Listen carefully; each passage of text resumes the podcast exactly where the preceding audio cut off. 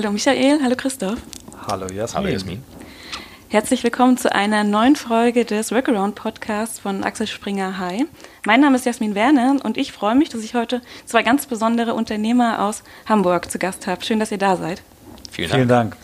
Ich habe einmal Michael Trautmann, du bist Gründer und Vorstand von der Think AG und Christoph Magnussen, Gründer und CEO von Blackboard Internet GmbH zu Gast. Blackboard Internet ist eine Beratung für mhm. New Work. So habe ich das verstanden, das ist richtig, oder? Eigentlich, eigentlich verkaufst du es besser, als ich das Ja, so ist es. Ja, aber so kurz und knapp. Ja, großartig.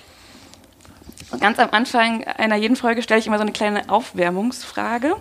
Für euch habe ich mir überlegt, erzählt mir doch mal so kurz und knapp, wann war denn der letzte Moment, wo ihr so richtig Freudentränen im Gesicht hattet oder wo ihr so einen richtig positiven Moment hattet, der euch ganz schöne Gefühle bereitet hat? Das glaube ich bisschen. Soll ich anfangen, weil ich Mach, fang du mal, du hast eine. Ähm, ja, wir hatten heute schon mit unserem eigenen Podcast drei Gespräche und ich hatte wirklich mehrere Momente, wo ich echte Freude hatte. Eigentlich bei jedem Podcast äh, mindestens einen und zuletzt waren wir bei Julius van der Laar, das ist ein äh, Campaign- und Strategieberater, der beim Obama-Wahlkampf dabei war. Mhm. Und äh, als er uns so erzählt hat, wie das war, als junger Mann ähm, 18 Monate lang da in dem Obama-Team äh, zu sein und wie das war, durch Vorgärten zu ziehen und zu klingeln und Leute zum Wählen zu. Das, da habe ich mehrfach, weil das einfach sehr cool und, und lustig erzählt hat, hatte ich so Freuden und Ja, total spannend auch. Mhm. Also ich habe ich hab einen Flow-Moment aus den letzten zwei Wochen. Ähm, also einen mit Familie, aber einen mit Arbeit tatsächlich auch, nämlich als wir in New York waren. Mhm und dann sind wir abends, ähm, da war noch Marcel mit, mein, der bei mir im Team Kamera macht und meinte so, ja, lass doch unbedingt noch rausgehen, was drehen. Es war irgendwie schon spät, ich war schon so faul. Und dann meinte er, wie, wir sind in New York, wir müssen noch B-Roll drehen. Und dann sind wir raus, haben B-Roll gedreht, also Slow-Mo-Aufnahmen, mhm. Nachtshots.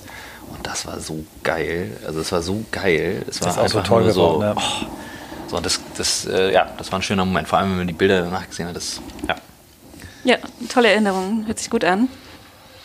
Stellt euch mal vor, wir drei würden uns jetzt kennenlernen, abends auf einem Meetup. Wie würdet ihr euch bei mir vorstellen? Was würdet ihr sagen, wer ihr seid und was ihr so macht? Hm.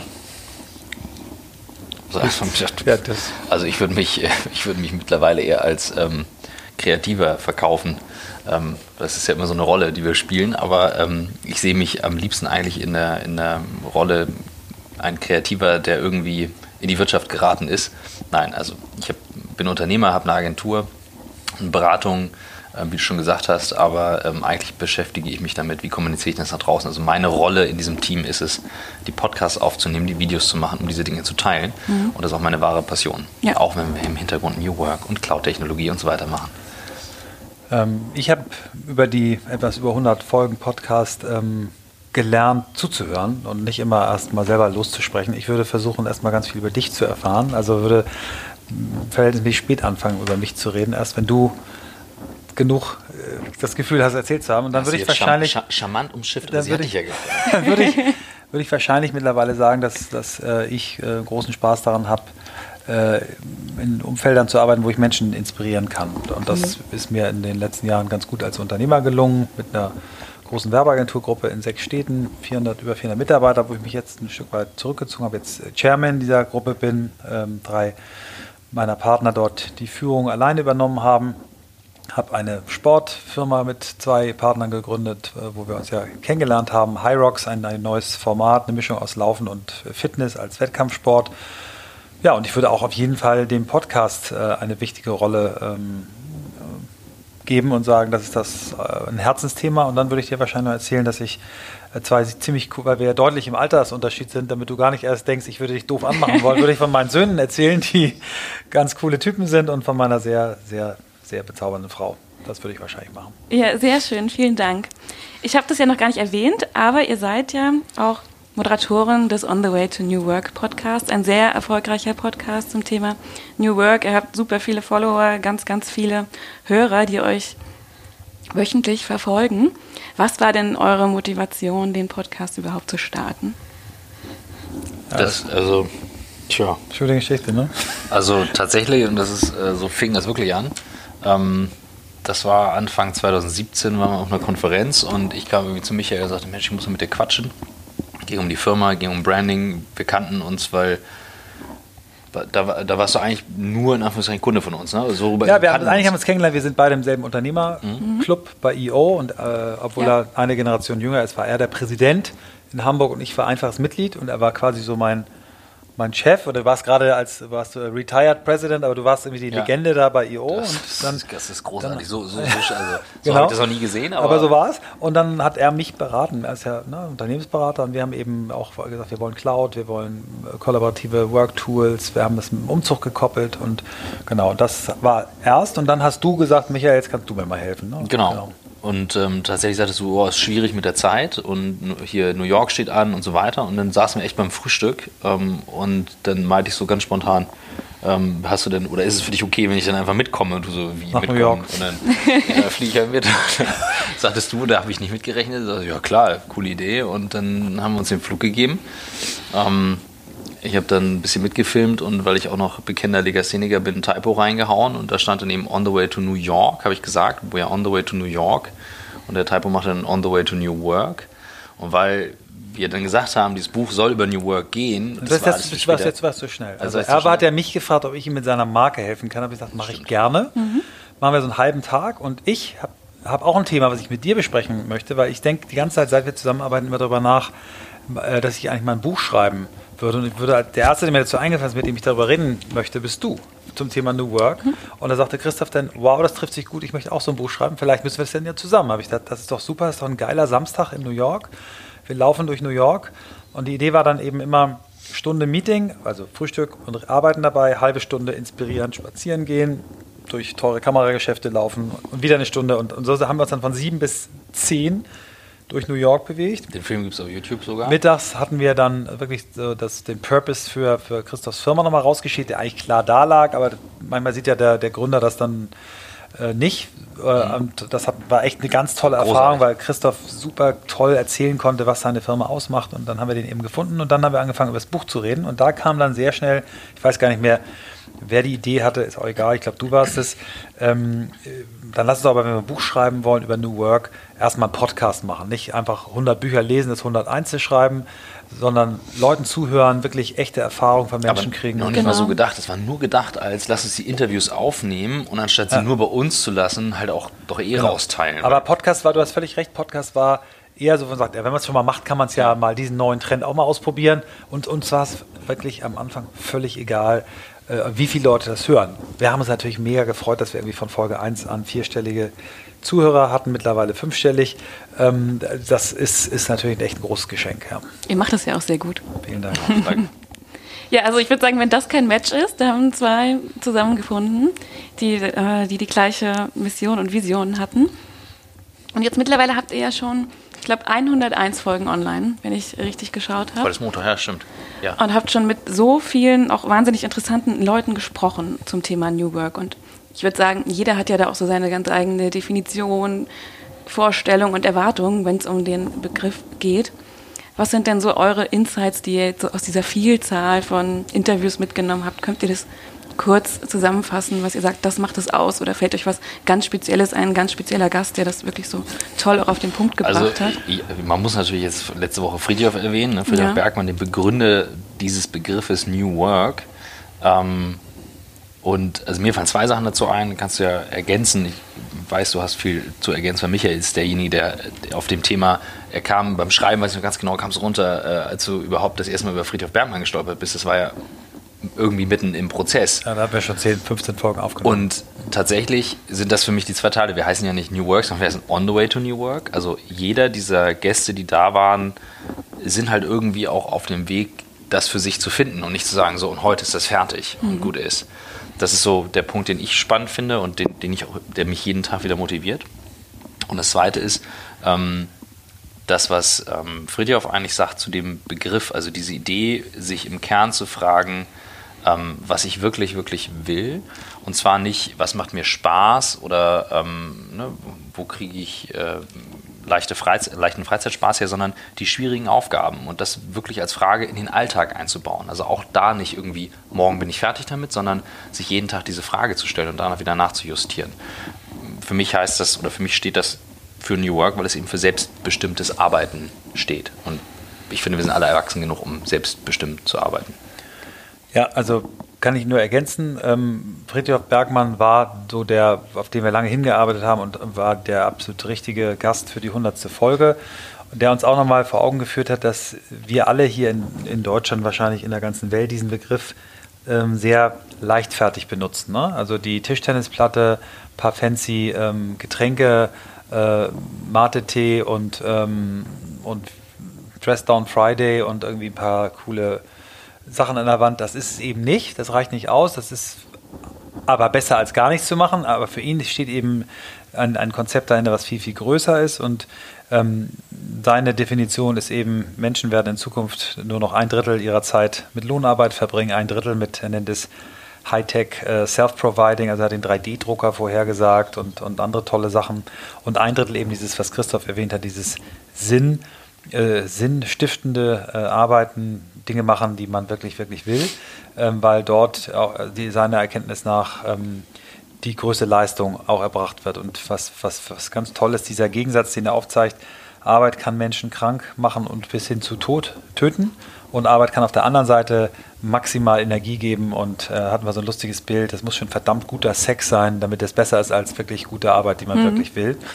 Und für mich, wenn ich jetzt mal Fritjof nicht zu sehr aufs, aufs Tablett hebe, sondern auch die anderen vielen tollen Gäste, die wir hatten, und das mal so versuche in drei Themen zu bringen, dann hilft mir immer die von Simon Sinek, die, die Struktur vom Golden Circle, eigentlich umfasst New Work auf allen Ebenen. Also es geht einmal im, im Kern eben um die Sinnfrage, warum äh, arbeite ich, was ist mein Why, was kann ich beitragen. Dann geht es sehr stark ähm, um das äh, äh, How, also da ist äh, sowas wie Organisation, Prozesse, ähm, agile Methoden, Teamstrukturen, Kaizen, all diese Fragen, die, die Design Thinking, also so Konzepte und äh, das ähm, What sind dann auch ganz konkrete Tools, ähm, über die Christoph natürlich äh, verfügt als Berater. Ne? Wenn ich jeden Tag Firmen dabei berate, welche sie einsetzen, dann haben wir, glaube ich, eine ganz schöne Sache. Ich, als Marketingmensch komme ich eher so von der Why Richtung, Christoph kommt von der Tool-Richtung, aber wir haben beide genug Interesse an den anderen Polen, dass wir da immer auch die, die Rollen tauschen mhm. können. Und es ist nicht so, dass er jetzt der Tool-Hammes ist und ich der große Philosoph, sondern wir sind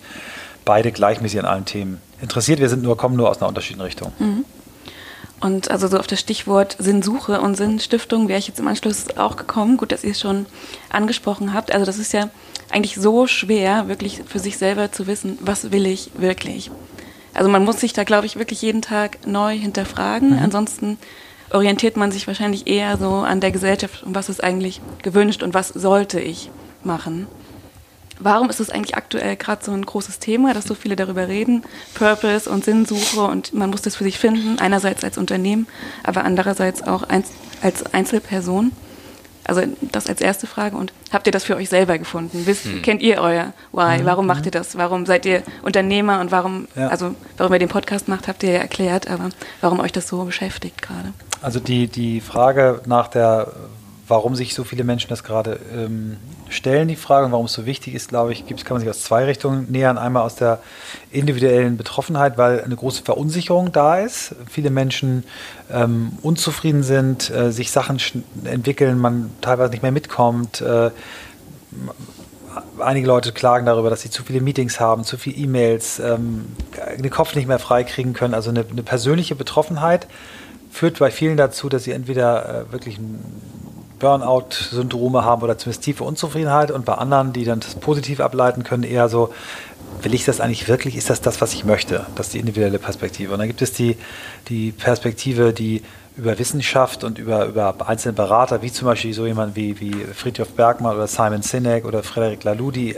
die einfach äh, an Beispielen, ist, ist, empirisch gibt es noch nicht so, glaube ich, äh, belastbare Studien, aber an vielen Beispielen aufzeigen, äh, was es Firmen bringt, ähm, ein klares Why zu haben. Ne? Wir haben einige Unternehmer gehabt, die wirklich an tollen Beispielen uns äh, gezeigt haben, warum sie glauben, dass man ohne Purpose, also der, der, ähm, den, der von Refinery 29, das ist eine große, mhm. äh, weiß, kennst du wahrscheinlich, ne? Eine, Aber erklär es trotzdem nochmal. Ja, der, also Refinery 29 ist eines der führenden äh, Frauenportale weltweit, ist also online gegründet in die Event-Space gegangen, nutzt Social Media besser als alle großen Frauen-Medienmarken, äh, die es gibt und äh, das Gründerteam hat ähm, als, als Purpose entwickelt vor mehr als zehn Jahren ähm, to let women see, feel and claim their power.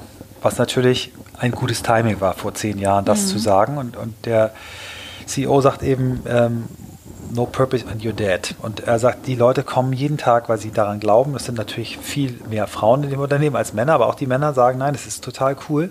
Wir machen ein Produkt, was, was Frauen sehen lässt, fühlen lässt äh, und leben lässt, dass sie Power haben, dass sie gestalten können. Ich habe den Satz einmal gehört und ich habe den nicht vergessen. Ich werde ihn auch nicht vergessen, natürlich, weil ich noch sehr häufiger wieder zitiere.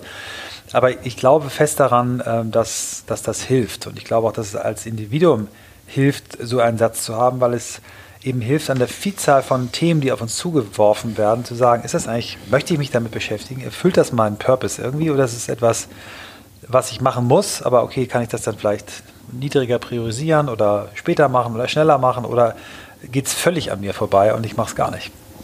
Also, ich äh, denke jetzt gerade so ein bisschen darüber nach, ähm, wie so die eigene Reise auch in den letzten Jahren war. Und ich, also ich, hab, ich hätte keine Ahnung, warum jetzt gerade so viele Leute sich die Frage stellen. Ich glaube, das ist auch nicht neu. Ich glaube, das kommt schub- und phasenweise. Ähm, witzigerweise haben wir über Tolstoi gesprochen, ich glaube mit Fritjof. Ähm, der Tod ist Ivan Illich und jetzt am Wochenende, mein Sohn ist äh, anderthalb. Der war etwas früh hoch, um fünf am Samstag und räumte das Bücherregal aus. So viele Bücher haben wir nicht zu Hause stehen. Die meisten habe ich eh digital oder weggegeben, aber so ein paar schon noch. Und zog Tolstoi raus und äh, schmiss es quasi so hin. Und das habe ich heute Morgen auf dem Weg nochmal gelesen. Ähm, und der schreit ja am Ende drei Tage durch, äh, weil er einsieht, dass das alles ein Riesenwitz war. Ähm, alles eine große Lüge, wie er sagt. Und sein Leben, ne? sein, sein, Leben, sein, sein Leben. Und er war ja erfolgreicher äh, Staatsanwalt und Richter und so weiter. Und, ähm, und das ist so krass geil beschrieben, so im Detail und mit was er sich auseinandergesetzt hat. Und wenn man das dann auf heute überträgt und sich dann, oder ich mich dann frage, so, was mache ich denn hier eigentlich mal an einigen Tagen? Und man kann sich ja wunderbar betäuben mit ganz vielen Dingen den ganzen Tag. Und ich glaube, das kommt immer dann hoch, wenn entweder ich habe Stressphasen, das ist zu viel, oder wenn man, wenn es einem eigentlich zu gut geht und man macht irgendwelche Sachen, auf die man keinen Bock hat und dann die Zeit hat, überhaupt darüber zu reflektieren. Und ich glaube, es gibt Generationen, die hatten nicht den Luxus, das zu tun. Und es kommt gerade wieder. Das ist so ein bisschen mein, also ich, ich fand es auf jeden Fall, ich fand es auf jeden Fall irgendwie so, so ein Wink, auch von Friedhof nochmal da reinzugehen, da morgens aufzustehen, sie zu fragen, was machst du hier eigentlich? Mhm. Und, und beim, also ich kann nur von mir jetzt sprechen, ähm, dass damals ähm, in New York, als wir für den Firmenpurpose unterwegs waren, ich habe eben dieses Freedom ganz tief verankert und wir haben dieses Free People from the Old Way of Working als, als Mission auch in der Firma.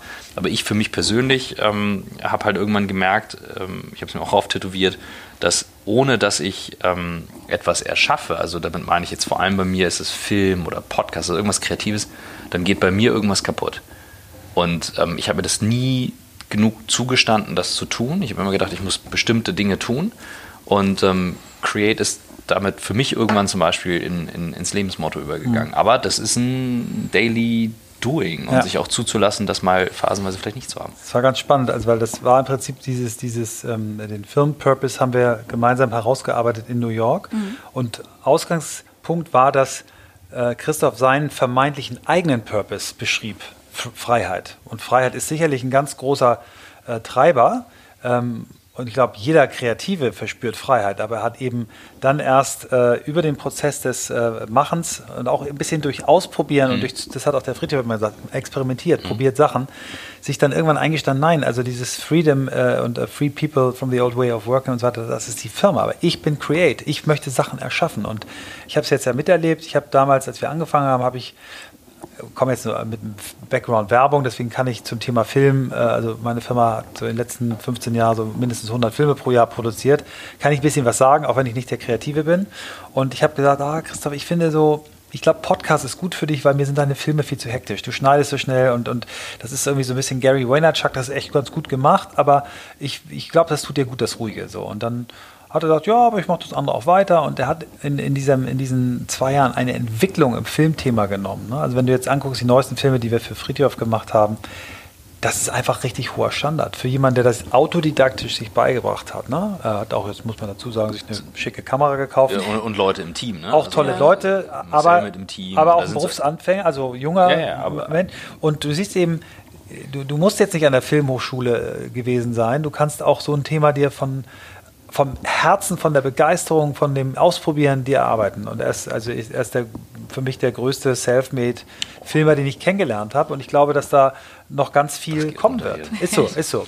Ich würde gerne, aber du hast noch davor was gesagt, was ich für die Zuhörerinnen und Zuhörer noch wichtiger finde, nämlich du hast gesagt, dass dieses Thema immer in so Zyklen kommt. Man kann es zurückverfolgen bis hin zu den Stoikern. Also mhm. die Seneca und Konsorten haben damals auch schon darüber gesprochen.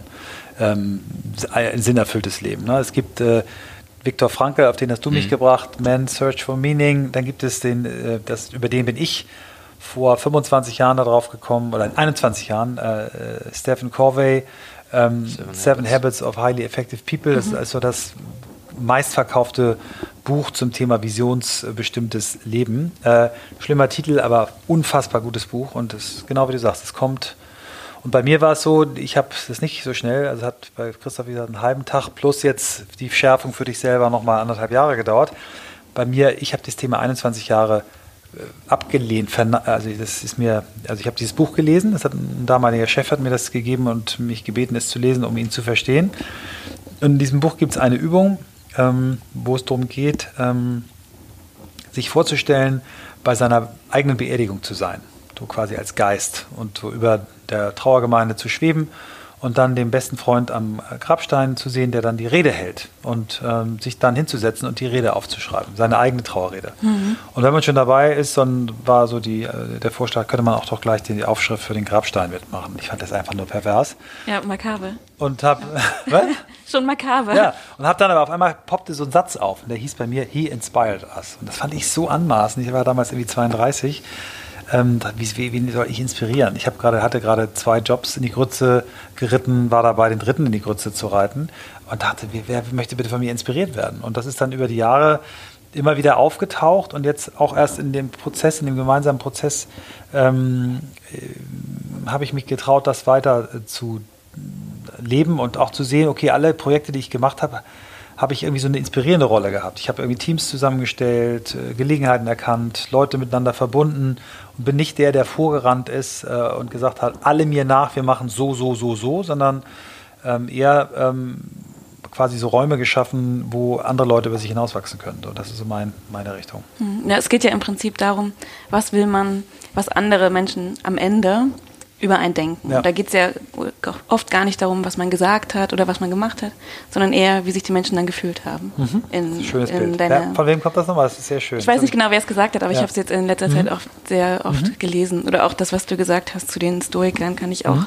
bestätigen. Ich habe ein Buch zu Hause, 366 Weisheiten, vielleicht kennt ihr das auch. Also für jeden Tag, so wie, wie so ein Kalenderblatt, mhm. ein. Spruch von den Historikern, von Marc Aurel und so weiter und mhm. dann nochmal kurz erklärt, was steckt eigentlich dahinter. Und die haben eigentlich genau schon Alles die schon Sachen gesagt, gesagt was ja. wir mhm. heute auch thematisieren. Richtig. Mhm. Ja, sehr schön.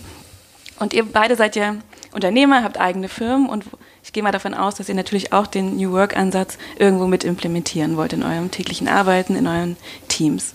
Wir sind stets bemüht. Welche, genau, welchen ja. Herausforderungen steht ihr denn da ja. so gegenüber? Also,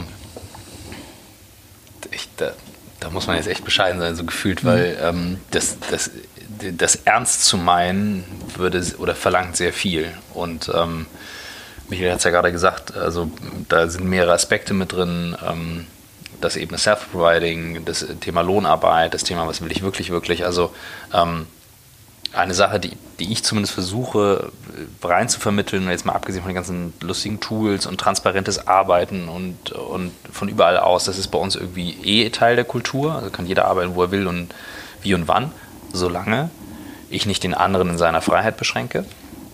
Das ist wichtig. Aber ähm, so diese Frage, mache ich den Job, den ich wirklich, wirklich will? Ähm, wir haben das mal vor, oh, wir hatten mal eine, Mittag, eine Kollegin, äh, mit der ich eng gearbeitet habe. Und ich habe mal in irgendeinem, in irgendeinem Stay Focus Workshop, den wir machen, für die Leute gesagt, naja, ihr müsst ja morgens nicht aufstehen.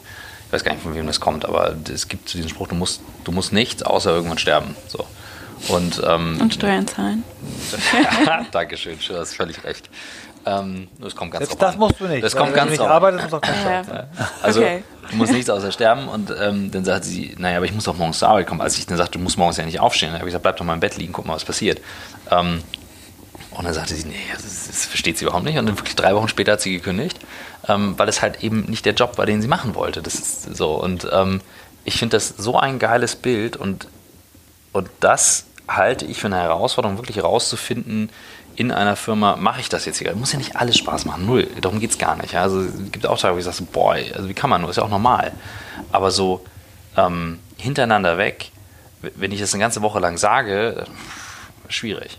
Ich weiß noch, ich weiß noch, sorry, ich weiß noch hm, ganz genau, erstes YouTube-Video, ähm, was ich je gesehen habe, war die Steve Jobs-Rede, diese, diese, die rumgegangen ist mit Connecting the Dots.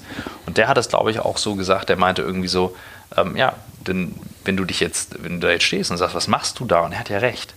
So nur diese Frage, was mache ich da, mir zu stellen, während es mir mit einer milden Krankheit ganz gut geht, weil es ist ja nicht ganz okay, aber bringt doch viel Geld und hm, jetzt haben wir gerade das Haus und so. Das ist, das ist krass, sich die wirklich ernsthaft zu stellen und nicht sich selbst zu belügen. Hm. Ich finde es toll, dass du, dass du sagst, äh, da, da, müssen wir eigentlich bescheiden sein. Und ich finde, du bist jetzt ein Tick zu bescheiden, weil, weil ich finde, dass ihr schon sehr, sehr viel bei euch macht und, und das, was ihr an Tools einsetzt und auch euren Kunden sagt, das, das lebt ihr eigentlich schon sehr stark selbst. Ne? Ich, ja, ich kaufe, dass vielleicht noch nicht jeder Mitarbeiter äh, dazu angeleitet worden ist, von dir das zu machen, aber wir, wir haben, bei mir ist es eigentlich noch weniger und ich sage auch noch gleich warum, weil ähm, weil wir selber eben echt auch noch auf der Suche sind. Weil wir, weil wir auch das Buch, was wir angekündigt haben, es ist zu drei Viertel fertig und dann hatten wir irgendwie das Gefühl, es ist eigentlich nur zu einem Drittel, zu einem Drittel fertig, weil wir wieder neue Sachen kennengelernt haben. Es wird irgendwann kommen. Aber wir haben jetzt keine Eile und wir, wir, setzen uns selber da auch nicht unter Druck, sondern weil wir sagen, es ist dann fertig, wenn es fertig ist. Dann, dann fällt es uns aus den Händen und es ist fertig. Und ich habe bei mir ähm, es gibt in der Firma schon, also allein das neue, neue Büro, was wir gebaut haben, das hat sehr viel mit New Work zu tun. Ähm, es gibt mhm. einen Kreativpartner, äh, Armin Jochum, der, der sehr agile Methoden äh, adaptiert, angepasst hat, um Kampagnen zu entwickeln. Es gab mal einen Innenkreis der Agentur aus dem mittleren Führungskreis, wo wir so ein, so ein, so ein Nachwuchs-Leadership-Programm gemacht haben. Die hatten selber ähm, einen Impuls, mal über, über Arbeitszeitmodelle nachzudenken. Da gibt es äh, Impulse und es gibt auch viele, die, die unserem, meinem Podcast oder unserem Podcast folgen. Ähm, aber ich bin eben nicht mehr der, der CEO, sondern ich bin jetzt Chairman.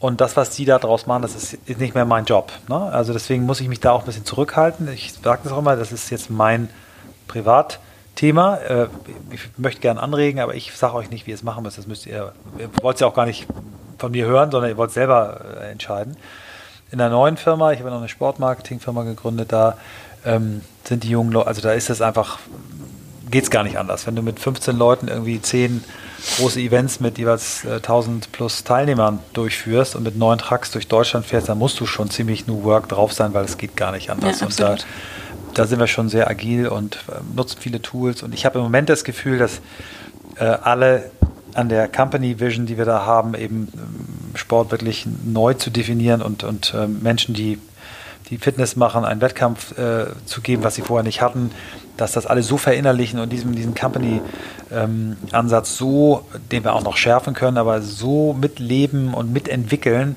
ähm, dass ich da einfach erstmal auch, lass die laufen. Und die kommen schon und fragen, wenn sie was wissen wollen, aber die sagen selber, jetzt wollen wir Asana einführen, jetzt wollen wir doch, ich, ich brauche Salesforce, äh, dann, die, die, die, der macht, treibt das Team sehr stark, äh, was, was, was sie wollen. Und das ist ganz cool. Also das, ähm, das stimmt schon, dass, also zumindest das Feedback, was ich häufig bekomme, ist, dass viele bei uns sagen, dass wie ich arbeite, ist für sie auch entscheidend. Also es, dass so dieses, diese Friktion rausnehmen, von dem man offensichtlich weiß, das ist doch jetzt echt Quatsch. Also mal so ein einfaches Beispiel, ich weiß, als wir beide eine Session zusammen hatten, ähm, da saßen wir oben bei dir im Meetingraum und ich glaube, ich habe dir das One-on-One-Training gegeben für irgendwie deine Cloud-E-Mails, schieß mich tot und meinte dann so zu dir, mach mir dein Postfach auf ich glaube, es waren im Posteingang 39.000 E-Mails. Hm? Und dann dachte ich, Micha, wie machst du das denn? Also, wieso ist doch, wo ist denn das Problem? Und dann haben wir irgendwie drüber geredet und dann habe ich, hab ich dir das gezeigt. Und jetzt, du kannst ja nicht nur was sagen, sondern Michael hat dann das krasser umgesetzt als jeder andere. Er hat dann einfach alle markiert, alle ins Archiv verschoben und alle seine Ordner gelöscht, weil ich gesagt habe, es gibt ja diese epische Erfindung, die nennt sich Suche und darüber findet man halt eben auch alles. Und ähm, zack, war, war das E-Mail Problem. Nur noch Next Step so. und, und, äh, äh und äh, Waiting for. So, also und Flex, ne? Aber du, du, ja, das sollte ich auch mal machen. Ja. Das, ist, das ist ja, wir haben das ja gelernt. Was wir haben ja gelernt, wir schieben die Sachen in Ordner und heften am Freitag immer ab, dann sind wir ordentlich sortierte Menschen und können dann ins, mhm. ins Wochenende gehen und Montag gehen wir wieder zurück. Anstatt zu sagen, okay, was soll der Scheiß? Äh, wofür habe ich denn eine Suchfunktion? Die funktioniert halt auch. Und du glaubst nicht, wie viele Leute mit physischem Widerstand dagegen gehen, wenn du denn solche Sachen teilst, wo du sagst, okay, dann lass dein Leben so, wie es ist, wenn es äh, ist ja fein. Und deswegen sage ich, es braucht ja halt beide Seiten. Ähm, und du hast ja eben diese Gabe, mit enorm viel Faszination an Themen ranzugehen. Also du bist ja häufig viel faszinierter auf neue Themen als ich und, und sprudelst dann und sagst ja den und dann machst du das und den treffen und also das ist schon, das ist schon geil. Und das hat deswegen, das hat ja nichts mit Alter zu tun, das hat nichts mit, äh, mit Hintergrund zu tun, das hat was mit einer Einstellung zu tun, mit einer Haltung.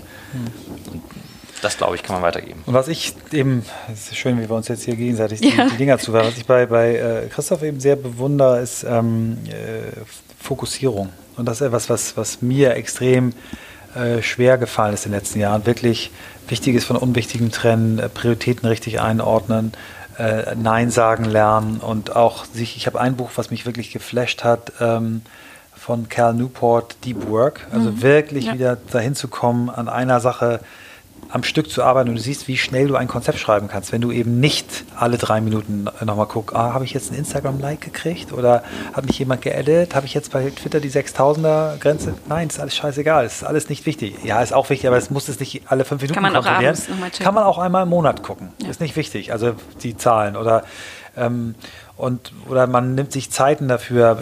Ich habe von Christoph eben alle Push-Notifications auszumachen gelernt und mir abgeguckt und, und andere so Hacks, um mir wieder selber äh, Zeiten zu geben, wo ich echt mich auf eine Sache konzentrieren kann. Das fällt mir extrem schwer, muss ich auch immer wieder neu ran, weil ich immer wieder zurückfalle in alte, alte Muster. Mir fällt das auch schwer, deswegen war das nämlich auch eine Frage, die dann später noch heute gekommen wäre, wie, wie ihr euch fokussiert und welche Tricks ihr da habt. Also ich habe jetzt schon gelernt, äh, zum einen einfach mal das Handy auch weglegen, nicht immer drauf schauen. Mhm. Social Media sowieso erst irgendwann mal checken. Was ich hier mache, ist schon falsch. Wenn du dein Handy äh, neben dir liegen hast, am Arbeitsplatz umgedreht, mit dem Bildschirm nach unten, ist trotzdem im Durchschnitt 10% Fokusverlust. Also eigentlich müsste ich es müsste ausmachen weglegen. und weglegen. Ähm, ich finde auch die Höflichkeit, also das habe ich auch mir selber erst wieder eingestanden, als ich bei anderen darauf geachtet habe, die Höflichkeit, wenn du in einem Gespräch mit jemandem bist, nicht dieses Ding da zu haben. Oder du erklärst es vorher. Ich habe heute ähm, Babydienst. Ähm, meine Frau ist äh, mit einer Freundin weg und wir haben einen Babysitter, der ist ganz jung, deswegen muss ich es heute anhaben. Ist das okay? Aber sowas zu kommunizieren und nicht automatisch in einem Gespräch, in einem Meeting dreimal äh, in einer Viertelstunde drauf zu gucken. Also meine Frau zum Beispiel macht mit ihrer besten Freundin, die sagt immer, ist da was Wichtiges gerade? Also die provoziert sie dann richtig und ah ja, da hast ja recht. Und das da musst du auch nur mal Paare beobachten, die dann da sitzen, apathisch irgendwie und, und eine Stunde lang irgendwie an ihrer ähm, äh, Bio-Chai äh, Latte mit Kokosmilch äh, und äh, Fairtrade Kaffee, aber die ganze Zeit am Ding hängen und keiner, kein Kontakt. Mhm. Aber wir, ja, wir tun es alle trotzdem und äh, sind nicht von ausgenommen und nicht frei von Schuld. Ähm, also ich, in vollem Bewusstsein, ähm, ich, ich habe keine einzige Notification an nichts, nada, weil bei 150 Mal am Tag, die wir im Schnitt drauf gucken, ich glaube, die Älteren vielleicht ein bisschen weniger, aber über 100 ist es bei den meisten auf jeden Fall. Ich weiß, von den Jüngeren bei uns in der Firma sind einige über 200 bis 250 Mal. Da sagen Leute, oh Gott, wie kann man nur? Ja, das ist obsessed, das ist dann schon nicht mehr addicted, das ist dann obsessed. So, aber das sind wir alle, ausnahmslos. Wie gesagt, da gibt es immer den einen, der sich jetzt meldet und sagt, ich habe aber kein Smartphone, gibt es immer einen im Raum. Ähm, ist okay, aber das erfordert so viel Kraft, von dem Ding loszukommen. Das Ding ist so addictive konstruiert und das als Tool zu sehen und nicht als, ich greife da mal hin, ist hilfreich, aber wie gesagt, selbst ich tue mich schwer an manchen Tagen, wo ich weiß, jetzt rennen wir von Termin A zu Termin B, weil da mischt sich halt Tool, Kommunikationsmedium, emotionales Neugier, Belohnungssystem, Neugier, alles. alles. Das ist schon krass. Mm, für Fokus, also für mich war eine der Kernerkenntnisse aus den letzten Jahren jetzt, ich muss gar nichts, also vor allem auch Termine nicht. Also nur weil einer sagt, hallo, ich hätte gern einen Termin mit dir und möchte dich jetzt gerade sprechen, muss ich nicht. Ähm, ich muss auch die Tage nicht vollknallen, um ein gutes Gewissen zu haben, dass ich gearbeitet habe. Also Stichwort Nein sagen. Für ja. den anderen geht wahrscheinlich die Welt dann auch nicht unter und man macht oh, sich ja. aber selber ein schlechtes Gewissen oder versucht es noch so reinzudrücken in seinen Tag. Ja. Es gibt dann sehr, Entschuldigung, ich wollte Nee, sag ruhig. Also ich, es gibt Untersuchungen, ähm, ich kann es ich es nochmal nachreichen, aber ich glaub, Boston Consulting Group hat mal ein Experiment gemacht, Beratergruppen rausgenommen, die einen Tag pro Woche alle äh, modernen Kommunikationsmittel ausgeschaltet haben und die wahnsinnig Panik vorher hatten und wie sollen das gehen und dann haben Kunden vorher gesagt, Freitags ne?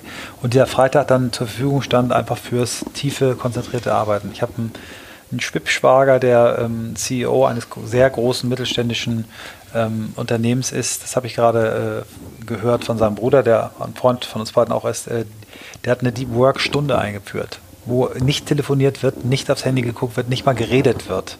Also auf solche Quiet-Zeiten äh, sich zu einigen. Es gibt wirklich äh, ganz viele äh, Hacks, die man machen kann. Ich glaube, es ist immer richtig zu sagen, jede Firma muss das individuell für sich entwickeln. Facebook zum Beispiel geht auch so weit, sagt also, das können die in kleinen Gruppen, wenn ein, ein Developer-Team sagt, wir machen ein No-Meeting Wednesday, dann könnt ihr es entscheiden. Ähm, also Flexibilität, Individualität zulassen, aber dazu anregen, schafft euch Ruheinseln. Ne? eine Regel ja. habe ich, die, die ich wünschte, die hätten mehr. Ähm, das ist diese zweimal Anrufen-Regel, die wir haben, weil tatsächlich, also die, die Gefühl müssen wir alle immer in allen Kanälen gucken. Und wir haben halt bei uns eine Regel und die heißt, wenn ich dich zweimal hintereinander anrufe und das meint zweimal innerhalb von Minuten, dann heißt das, ich habe hier einen Notfall, ich brauche dich jetzt sofort. Und das entspannt halt in der Situation wie jetzt. Wir nehmen Podcast auf, Handy liegt da hinten irgendwo. Wenn der jetzt vorbei ist, niemand stirbt jetzt in 15 Minuten. Außerdem, ja doch, natürlich kann, aber ich meine, sowas meine ich jetzt nicht, sondern wenn er jetzt irgendwas will. Also diese Notfälle sind meistens irgendwie, du kannst reagieren. Und selbst dann wüsste er, wir sind hier, weil, ne, so. Und die Regel, wenn das mehr Leute hätten, das würde so viel Druck aus dem System nehmen, weil viele Leute ja, wenn sie einen Termin haben wollen, einfach anrufen, bis der andere rangeht. Ja, und man denkt aber auch, scheiße, ich muss da jetzt rangehen. Ja, Oft. Ja, musst du nicht. Und äh, es gibt, also ich habe da mal von meinem, einem meiner ersten Chefs, Reinhard Springer von Springer und der Kugel, der hat früher, damals gab es noch äh, diesen Nokia, den man so aufklappen musste mit Tastatur. Geil. Also ein Vorlauf. Communicator. Communicator. 9300. Und der hat eben gesagt, ähm, für mich ist das, äh, früher gab es ja äh, Telefonzellen, so, ähm, haben Leute ja benutzt. Äh, und hat das eine Mischung aus Telefonzelle, also ich ist meine Telefonzelle bei mir. Ich gehe also hin, wenn ich jemanden anrufen will Anrufbeantworter und äh, Mitnahmecomputer. Und so behandle ich das Ding. Das heißt, ist, der Zustand, der Aggregatzustand ist grundsätzlich aus. Ich, wenn ich jemanden anrufen möchte, was arbeiten möchte, mache ich es an. Einmal am Tag höre ich ab, wer was von mir wollte, aber nur einmal am Tag. Da gibt es einige Regeln. Also da haben wir in einem Podcast mal kennengelernt, ähm, die Yesterbox, also ein, ein, ein, CEO aus den USA von Zappos, Tony Hirsch, der wollte immer Inbox Zero schaffen, was wir alle irgendwie cool finden. Und er hat gesagt, das kannst du nicht schaffen, weil selbst wenn du um 8 Uhr abends fertig bist mit Inbox Zero, du guckst um Viertel nach acht nochmal drauf, bevor der Spielfilm losgeht und scheiße sind wieder Mails. Und er hat gesagt, ich beantworte grundsätzlich nur noch einmal am Tag Mails und immer nur die von gestern. Und der hat das dann eben so optimiert, dass er sagt, ich schaffe das morgens von zwischen 9 und 12 alle Mails abzuarbeiten. Wenn ich merke, eine bestimmte Länge und Tiefe äh, wird überschritten, dann mache ich mir einen Kalendereintrag, wo ich dieses Ding als einen Job mache. Ähm, Gibt es eine Flag dazu, ne? next, next, next Step to Do.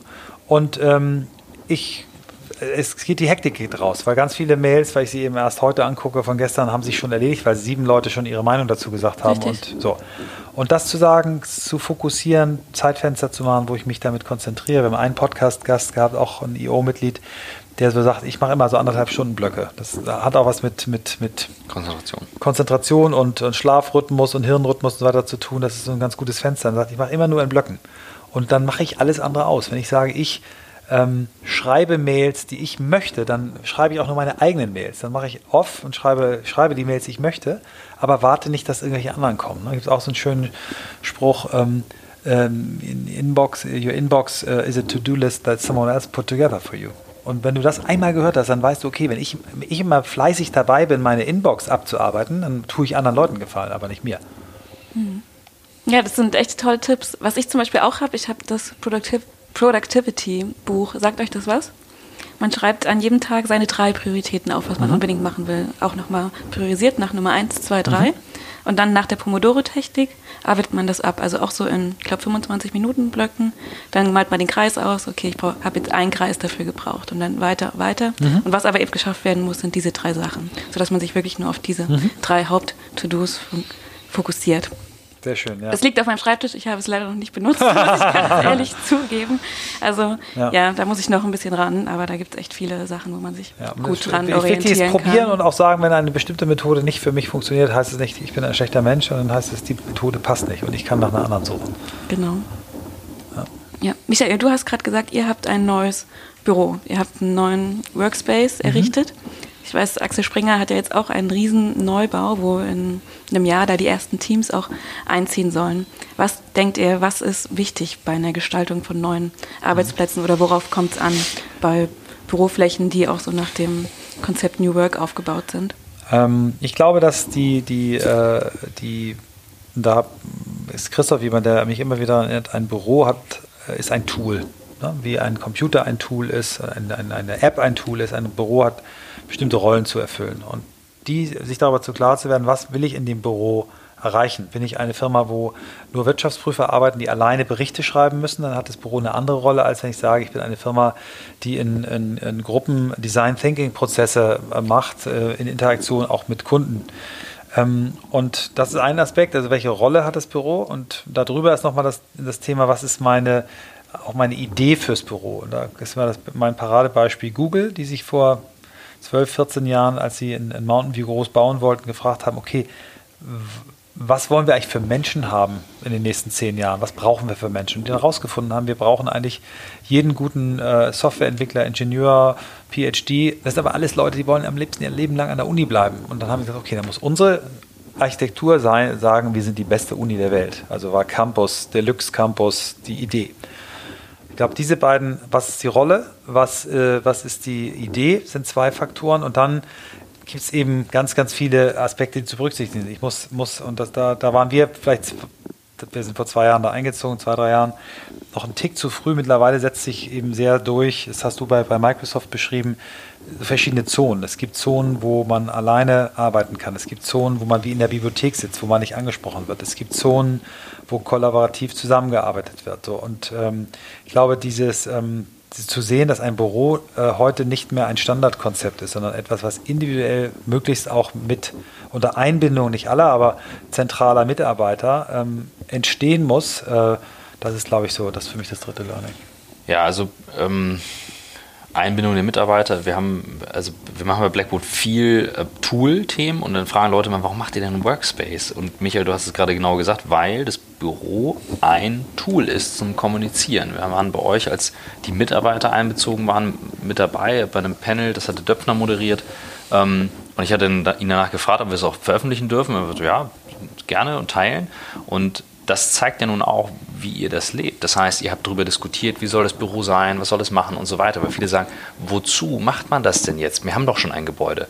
Wenn man aber versteht, und das Geschäft lebt von guter Kommunikation, dass ein, ein Tool wie Büro Raum für Begegnung schaffen kann, dass Menschen sich treffen, dass Menschen sich unterhalten, dass Menschen miteinander kommunizieren, so wie es virtuell nicht möglich ist, dann sieht man halt auch, okay, es gibt eine Legitimation für WhatsApp, für Slack, für alle coolen Sachen, aber es gibt eben auch eine Legitimation für, wir müssen uns irgendwie treffen, um uns zu unterhalten. Weil wir sind alles Menschen, es gibt emotionale Themen und dafür ist dieses Tool da.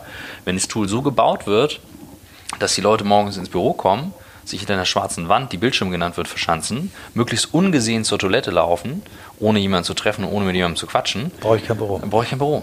Kann ich so, das, von zu Hause arbeiten. Ja, aber das mhm. tun wir sehr häufig. Das ist wieder diese Verhaltensweise. Und da ist es großartig, überhaupt so einen Riesenschwung zu machen und so ein Ding hinzustellen, zu sagen, so, jetzt schlagen wir mal einen Flock ein, geben richtig viel Geld aus und überlegen uns, wie kann man so wirklich gut machen. Das wird sich auszahlen, weil es ein Tool ist, nicht mehr und nicht weniger. Mhm.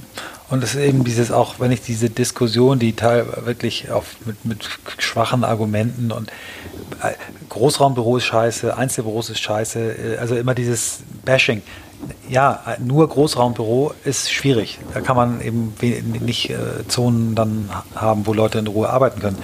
Aber das moderne Arbeiten erfordert ähm, Flächen, wo offen miteinander gearbeitet werden kann. Und das, jede Firma hat andere Ansprüche und wie viel große Raum, offene Flächen man hat, wie viele kleine Boxen, wo man zu ein bis drei drin setzen hat, ähm, wie viel Bibliotheksfläche, wo man mit vielen Leuten aber ruhig und still arbeiten kann.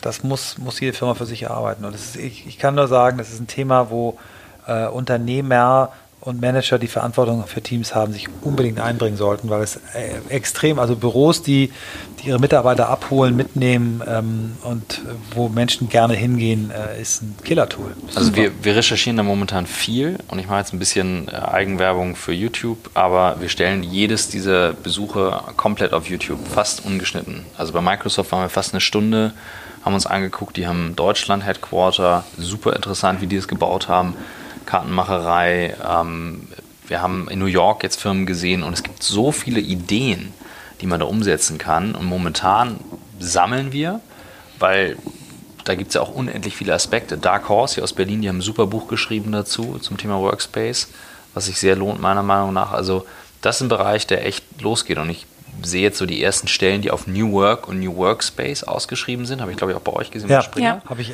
ich hatte und kurz den Impuls, mich zu bewerben. Und, ganz ähm, toll. Tolle Ausschreibung, tolle, spannend. Das ist Job, genau ja. richtig. Ich glaube, bei der Bahn gibt es auch ein, zwei, die jetzt in die Richtung gehen. Und die Frage wird einfach, wo wird die Grenze gezogen? Weil Büro gehört mit in diese Tool-Landschaft eigentlich rein. Und New Work hat noch viel mehr Aspekte ja drumherum. Aber es ist ja total okay zu sagen, man fängt halt irgendwo mal an, um zu gucken, wie, wie definieren wir das für uns?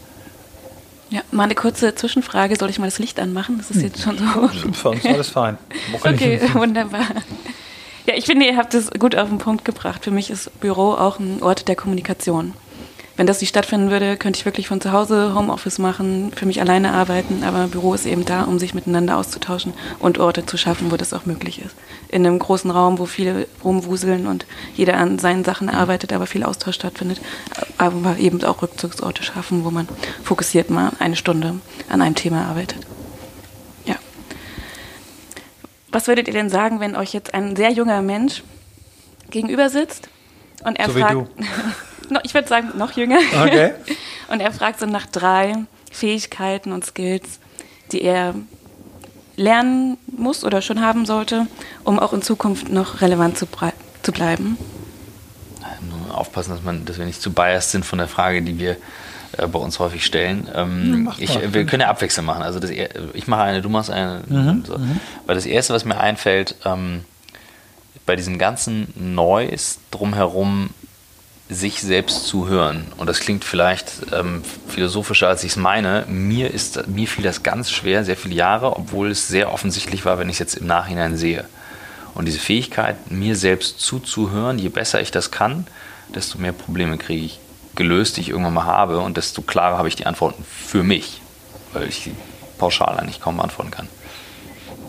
Ähm, das ist von Steve Jobs mit dem ne, Do What You Love sehr, sehr gut umschrieben worden, ja. was es im Ergebnis heißt. Wenn ich mir selber zuhöre und mich traue, äh, mir Create auf den Arm zu schreiben, weil ich es äh, unauslöschbar, weil ich weil daran glaube, dann habe ich eine gute Chance, auch das zu tun, was ich liebe. Also ich, äh, sorry, ich gehe da noch mal rein. Dass, ich meine wirklich nicht jetzt Do What You Love, sondern, sondern überhaupt die Fähigkeit, auch in kritischen Situationen, ja. dann einmal selber hinzuhören, warte mal, du hast es heute Morgen gesagt, ich hatte was, wo ich mich darüber geärgert habe. Hm. Und dann meinte du sofort, warum ärgerst du dich jetzt eigentlich darüber? Hm. Und dann in dem Moment auch den Gedanken zuzulassen, zu sagen, ja, warte mal, warum eigentlich? Und das ist so in dieser super noisy okay. Umgebung, wo man immer reagiert. Ähm, das sagen ja viele, die Stoiker, keine Ahnung, alle möglichen. Aber das, das ist für mich so. Wenn wir schon beim Hören sind, zuhören. Ich glaube, es gibt diesen Spruch, den ich, als ich ihn ersten Mal gehört habe, wie er mich mit Schamesröte erfüllt hat der liebe Gott hat dir einen Mund und zwei Ohren gegeben, damit du doppelt so viel zuhörst, äh, wie du sprichst. Und da glaube ich, zuhören sich selbst, aber auch anderen Menschen ja. zuhören. Also offen sein. Mhm. Und ähm, eins. Dann als nächstes tatsächlich ähm, auch wieder an die eigene Nase keine Angst zu haben. Also einfach keine Angst zu haben. Natürlich, klar, äh, logisch muss man vor gewissen Dingen Angst haben, ist auch gesund, aber im Grunde genommen keine Angst zu haben. Und ähm, warum sage ich das? Weil es mir selbst so schwer fällt. Also wir haben einen Gast gehabt, Warren Rustand, ich glaube Folge 20 oder 22, der hört auf in dem Podcast mit I don't believe in the concept of fear oder sowas. So ähnlich. Hm. Da geht die Gänsehaut hoch, weil du hm. nur denkst so, what? Was für ein krasser Typ. Und der, der sagt das mit einer Energie, dass er es so meint. Es gibt nichts, wovor man eigentlich Angst haben muss. Hm. Das hat Friedhof ja so ähnlich, ne? Ja, stimmt. Friedhof hat auch ja. gesagt, ähm, dann macht mir das halt Angst. Und sagt er, okay, okay, okay, dann macht es mir halt Angst. ähm, ich glaube ganz klar daran, ähm, eine Lust, also zu erkennen, äh, auf welche Art und Weise ich am besten lerne. Also bin ich jemand, der gut hört, Podcast, äh, gut über Video reagiert, brauche ich jemanden, der da vorne steht, muss ich selber sprechen, muss ich schreiben. Also wie lerne ich? Das herauszufinden, sich auch zu trauen, zu sagen, ich bin nicht der, der so lernt wie alle. Und eine Lust am Lernen zu entwickeln. Denn das wird das sein, was wir alle, also ihr noch viel mehr, aber ich auch äh, für den Rest unseres Lebens können müssen. Entlernen, lernen, weil die Dinge sich viel schneller verändern werden in Zukunft. Also lernen das wäre das dritte für mich. Das dritte für mich ist, finde selbst raus, warum. Ganz einfach. Mhm. Ja, finde ich spannend. Ja. Äh, vielen Dank dafür. Ihr seid jetzt eher wirklich so auf die persönliche mhm. Ebene gegangen. Ich hätte mir jetzt vorstellen können, ihr sagt vielleicht auch, ihr erlerne Fähigkeiten im Bereich künstlicher Intelligenz oder so. Aber eigentlich finde ich es viel schöner, wenn man wirklich ja, aber auch ins Innere wir, geht. Können wir jetzt auch um nochmal reden. Also ähm, da, da, haben wir viel gehört mhm. und äh, das hat mich auch immer abgeholt. Ähm, auf der einen Seite ähm, eine Offenheit für Mathematik, Naturwissenschaften mhm. und so weiter zu haben, auch selbst wenn man sagt, ich bin jetzt nicht der begnadete äh, Wissenschaftler, aber offen zu sein für diese Themen, sie verstehen zu wollen und auf der anderen Seite Empathie. Das also diese mhm. Bandbreite aus äh, mathematisch, naturwissenschaftlich auf der einen Seite und Empathie ähm, auf der anderen Seite. Das ist, glaube ich, so das Spektrum, was, was, was gebraucht wird. Ja, und, und, ob jemand programmieren kann oder künstliche ja. Intelligenz das richtig ist, da muss man dann in sich reinhorchen. Ich habe meinen beiden Söhnen, die sind äh, 22 und 20, äh, einen Coding-Kurs äh, geschenkt. So habe ich gesagt, könnt ihr in den nächsten zehn Jahren machen, wann, wann immer ihr wollt. Der, der Ältere, der jetzt gerade seinen Bachelor gemacht hat, der wird das jetzt machen, drei Monate. Das finde ich toll, würde ich heute als junger Mensch auch machen, ja. aber ich sage nicht, das muss jetzt jeder. Nein, wenn jemand sagt, nein, es ist nicht mein Thema, ich möchte lieber äh, drei Monate in einem Waisenhaus ähm, in, in, Afrika arbeiten, Klammer auf Empathie, ähm, äh, und auch andere Skills, die man da lernt, dann finde ich das genauso. Und das ist der entscheidende Punkt. Du hattest eingangs nach der Story gefragt, die uns zu Tränen gerührt hat und ich wollte die private nicht teilen, aber die passt jetzt hier ganz gut rein. Meine Tochter wird im Februar vier, sie ist eigentlich noch drei. Und am Wochenende war meine Patentochter da, wir waren irgendwie vier Kids, Erwachsene. Und dann habe ich gesagt, komm, jetzt gehen wir alle raus, Kinder mal vor die Tür, jetzt mal auslüften. Und da stand sie dann und sagte, nein, sie will nicht raus. Jetzt können wir sagen, es ist ja bockig. Sie hat das gesagt, wo sie sagte, Papi, ich möchte jetzt für mich Ruhe haben und ihr könnt gerne rausgehen, aber ich komme nicht mit. Und ich hatte gesagt, wenn ihr mit rauskommt, kriegt ihr ein Eis. Also ich habe auch noch die Erpressungsmethode ja. gemacht. Stell dir das mal vor. Das hat mich so gerührt. Ich habe ihr selbstverständlich ein Eis mitgebracht und habe ihr dann gesagt, das war, das war für das, was sie möchte, einzustehen, anstatt mhm. sich von einem Erwachsenen, der mit billigen Methoden versucht, sie rauszukriegen, Toll. umlenken zu lassen. Das hat mich enorm gerührt. Ja, total. Das, In dem das, jungen Alter, das auch darum geht's. Dafür einzustehen. Für sich ja. selber mhm. einzustehen. Mhm. Nicht zu meinen, nur weil alle jetzt gerade AI und New Work und Podcast machen, das mhm. auch zu machen. Mhm.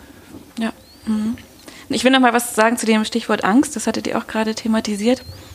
Das habe ich nämlich in meinem schlauen Stoiker-Buch auch gelesen, dass man oft Angst hat vor Sachen, die man sowieso nicht ändern kann. Also man hat keinen Einfluss auf diese Sachen. Von daher braucht man auch keine Angst haben. Also dann kann man sich dieses Gefühl, ich mache mir Sorgen und so auch sparen, weil man kann es am Ende eh nicht ändern. Das fand ich auch sehr spannend, mhm. das von dieser Weise zu betrachten. Hat was Entlastendes, ja. Ja. Ich habe jetzt zum Abschluss noch ein paar persönliche Fragen, so zum Abschluss des, unseres Gesprächs. Mm, ich starte mal mit, habt ihr eine Morgenroutine? Also kann ja sein, dass ihr was habt, wo ihr sagt, da stehe ich gerne, so wie im 5 AM Club, der jetzt auch so viel schon wieder thematisiert wird, gerne eine Stunde früher auf und habt dann die Morgenstunden für mich und macht dann das und das. Habt ihr sowas oder sagt ihr, nee, ich stehe auf und dann geht mein Tag direkt los und ich arbeite? Ich, also ich hatte das. Ähm, mein Sohn hat sich aber dazu entschieden, dieselbe Aufstehzeit zu wählen. und insofern, ähm, äh, ich habe dann irgendwann davon losgelassen, äh, mich da so durchzustressen. Aber ähm, also ich stehe gerne sehr früh auf. Also fünf, Viertel vor fünf ist da eigentlich keine Seltenheit. Und habe das gerne genutzt morgens für eine Arbeits- oder Meditationsroutine. Und ähm, na, jetzt stehe ich halt auf und wenn er dann auch wach wird, dann spielen wir halt. Dann ist der Morgen spielen, frühstücken, sowas. Aber ich stress mich jetzt nicht mehr wie früher, dass ich, oh, jetzt hätte ich noch was schaffen müssen. Ja. Und das ist schon angenehm. Also heute Morgen entspannt frühstücken, bevor es losging, das war gut. Entspannt Egal, in den Tag starten. Ja. Mhm. Ich habe äh, sehr, hab, will ich sagen, ich bin einer der Mitbegründer des 5am Clubs, aber ich äh, habe über viele Monate hinweg großen Spaß dran gehabt, morgens um fünf aufzustehen. Mhm. Äh, Meditation, äh, Dehnungsübungen, also Mobilisierung und dann mir eins, also im Sinne der drei Prioritäten, die ich mir dann nämlich auch aufgeschrieben habe, ein Brett zu bohren, wo ich sage, eine Stunde lang konzentriert daran arbeiten, auf keinen Fall irgendwie schon Kommunikationsmittel anmachen und dann äh, um 7 Uhr meiner Frau einen Tee ans Bett bringen. Und das mit dem Tee ist geblieben. Ähm, sie versucht auch ein bisschen auf mich einzuwirken und sagt, Mensch, gibt so ein Buch, das heißt Why We Sleep, also wo auch nochmal wirklich darauf hingewiesen wird, okay, wenn du um fünf aufstehst, dann solltest du aber irgendwie auch um halb zehn im Bett sein, weil diese siebeneinhalb Stunden plus minus anderthalb bei jedem unterschiedlich, die brauchst du eben. Und äh, ich bin im Moment bin ich wieder ein bisschen lockerer mit mir selbst, spüre aber so, dass jetzt mit dem bevorstehenden Frühling ich wahrscheinlich wieder äh, Early Bird werde. Ich mag es einfach wahnsinnig gerne mit, mit den Vögeln und der Sonne äh, aufzustehen. Ja. Im Frühling fällt ja, das auch viel, viel ja. leichter als jetzt in den grauen, dunklen Wintertagen. Ja, sehr schön. Und welche Anschaffung unter 100 Euro hat euer Leben maßgeblich verbessert? Fällt euch da was ein? Mhm. Ich habe eine für 0 Euro. Mhm. Ähm, ich habe vor fünf Monaten angefangen, ähm, Intermediate Fasten zu machen, also nur noch acht Stunden am Tag zu essen und 16 Stunden nicht zu essen. Was ist dann der Zeitraum, wo du essen ähm, darfst? Das verschiebe ich. Also okay. wenn ich wenn ich abends eine Einladung habe, dann ist es eben äh, kein Frühstück. Da ich aber wahnsinnig gern Frühstück, äh, mache ich das dann eben meist andersrum. Äh, frühstücken aber eben dann um 16 Uhr die letzte Mahlzeit. Und die Anschaffung ist in der Tat eine App, die nichts gekostet hat. Äh, Zero heißt die, die dich also sehr munter und locker dabei begleitet und das irgendwie so ein bisschen mit Gamification ein bisschen lustiger macht. Mhm, sehr schön. Ich, muss, ey, ich überlege gerade durch. Fällt ist schwierig. Jetzt, ja, es, ähm, gibt bestimmt welche. Ähm, ich habe ich hab einen Moment neulich gehabt, als ich äh, wir waren im Urlaub mit den Kindern über Weihnachten und ich sollte eigentlich nur Milch kaufen oder noch Honig oder schieß mich tot. Und dann bin ich in dem Supermarkt vorbeigegangen und da gab es eine Packung Stifte, die sollte irgendwie umgerechnet 3 Euro kosten. Und ich wusste genau, meine Frau wird sagen, oh, wir haben noch so viele Stifte, was bringen denn die Stifte und was bringt noch Stifte? Und dann habe ich diese Packung gekauft und da kam dann auch, mein Sohn kann auch nicht sprechen, aber meine Tochter, danke Papi, am nächsten Morgen, dass du uns Stifte mitgebracht hast. So. Klar hatten die welche, aber äh, ist mir gerade als erstes das eingefallen, keine Ahnung. Ja, das ist toll. Super. Und noch eine letzte Frage. Wann habt ihr das letzte Mal ein Kompliment gemacht, über das sich die Person so richtig gefreut hat? Und was war das für ein Kompliment? Weil ich finde, das muss man auch viel öfters ja. mal integrieren. Oft vergisst man das so im Alltag. mehrere Komplimente schon gemacht. Heute ja. auf jeden Fall sind ja. hier sehr viele Komplimente schon gefallen. Ähm, du auch schon? Ich, mir ist vorhin aufgefallen, ähm, dass äh, ich, ich äh, den Julius Vandela äh, sehr, sehr gelobt habe für die Art und Weise, wie er damals diesen, diesen Wahlkampf gemacht hat, wie ich das miterlebt habe. Ne? Wie er auch da, darüber gesprochen hat und ihm Kompliment auch für den Mut, so mit, mit äh, knapp über 20 darüber zu gehen, das allein zu machen und dann da 18 Monate quasi durchs Land zu fahren, um, um so einen, einen Wahlkampf zu machen. Das, fand, das erinnere ich. Dass ich und ich habe am Freitag auf dem Weg nach Hause Philipp äh, Westermeier, dem von OMR, eine Voice Message noch rübergeschickt. Sorry Philipp, ich teile das jetzt public ähm, dass ich das Format, was ihr gemacht habt mit dem Abendessen, ähm, Dinner Berlin. dem Dinner, weil mhm. er gefragt hatte. Habe ich auch gemacht. Den Anruf habe ich auch gemacht. Er, er hatte genau. ernsthaft gefragt, ob wir das filmen könnten. Und jetzt im Nachhinein habe ich es gesehen und das ist viel professioneller. Also da sind wir noch nicht. Ich wäre da gerne, aber das haben bestimmt sechs Leute oder so. Das ist mega mhm. gut gemacht und das habe ich gesagt, das war wirklich, also absolut geil. Ja, das hat mir auch sehr gut gefallen, das stimmt. Ja. Ja, wunderbar. Also ich könnte mich noch wahrscheinlich stundenlang äh, weiter mit äh, euch unterhalten, aber wir sind jetzt schon angekommen am Ende unseres Gesprächs. Vielen, vielen Dank für eure Zeit Sehr und gerne. für das wirklich spannende Interview Danke mit euch. Für die Fragen. Wir können ja irgendwann mal im Laufe des Jahres andersrum machen, weil wir auch ein großes Interesse daran haben, was du dann aus deinem Podcast so gelernt hast. Total gerne. Ja, sehr, sehr gerne. So, ich sage jetzt noch so einen Abspann, den ich immer mhm. ähm, am Ende noch bringe. Liebe Hörerinnen und Hörer, vielen Dank fürs Einschalten. Wenn Ihnen die Folge mit Michael und Christoph gefallen hat, dann gerne eine gute Bewertung da lassen oder den Podcast teilen mit Freunden, Kollegen und Family. Würde ich mich super drüber freuen. Ansonsten verabschiede ich mich für heute, freue mich auf die nächste Folge und sag Tschüss.